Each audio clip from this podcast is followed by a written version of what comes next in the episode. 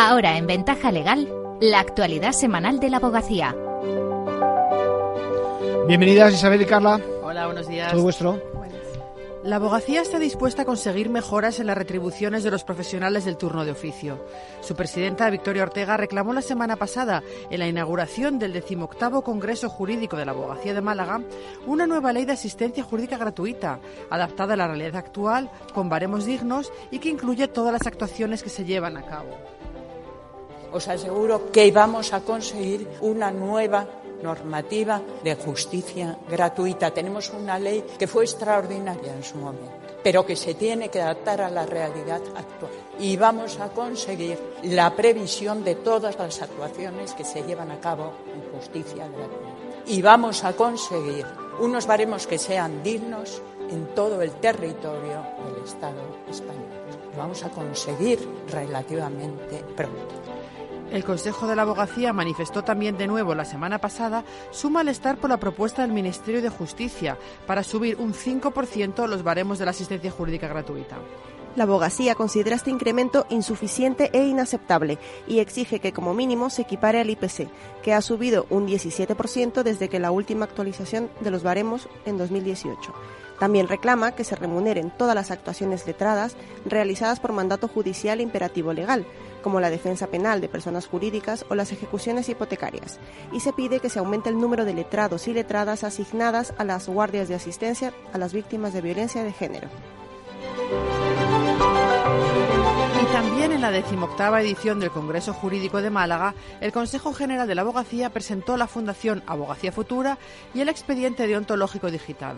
Carlos Fuentenebro, consejero y presidente de la Comisión de Formación del Consejo, explicó que esta nueva institución, este nuevo organismo, esta nueva fundación, ofrecerá formación a los colegiados y desarrollará actividades de investigación relacionadas con la profesión. Por su parte, Albino Escribano, consejero y vicesecretario general del Consejo, presentó el expediente deontológico digital, con el que se unificarán datos para conocer qué preceptos del Código deontológico son objeto de denuncia para mejorar la profesión y el consejero Javier Caballero participó en el taller Abogacía en Datos, un proyecto que ofrece información contrastada del mundo de la abogacía para elaborar estadísticas propias basadas en datos de los colegios, consejos, fuentes propias y externas. El Consejo General de la Abogacía ha presentado un escrito de alegaciones al Ministerio de Justicia en el que rechaza el reglamento de administración concursal por considerarlo elitista y porque elude una retribución mínima. El Consejo considera que el texto del Gobierno frena la reestructuración de las empresas en concurso, ya que transforma el ejercicio de la Administración concursal en una tarea limitada a un grupo reducido de profesionales, sin establecer de forma clara quién asume esta tarea, y lo deja abierto al mero hecho de haberse titulado en alguna universidad sin que el área de conocimiento guarde conexión con el mundo de las leyes o la gestión económica. El Tribunal Superior de Justicia de Galicia ha reconocido por primera vez el derecho de una empleada del hogar a percibir la prestación de desempleo contributivo, pese a que la legislación vigente en el momento de la solicitud no lo permitía. La trabajadora, afiliada al Sistema Especial para Empleados del Hogar, vio denegada su solicitud porque aún no había entrado en vigor el Real Decreto Ley 16-2022 del 9 de septiembre que abrió las puertas a las empleadas de hogar a cobrar el paro y mejoró sus condiciones de trabajo y de seguridad social.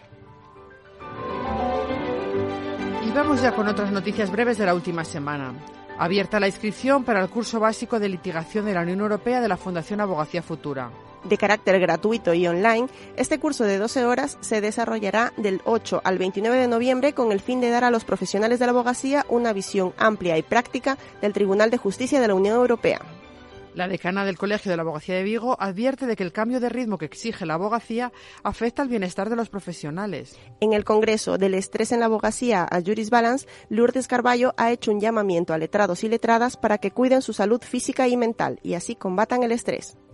Conferencia Face Code y marca personal del abogado hoy en la conferencia de los lunes a cargo de Cristina Gavarre y Francés Domínguez. Será moderada por Miguel Hermosa Espeso, decano del Colegio de Abogados de Palencia.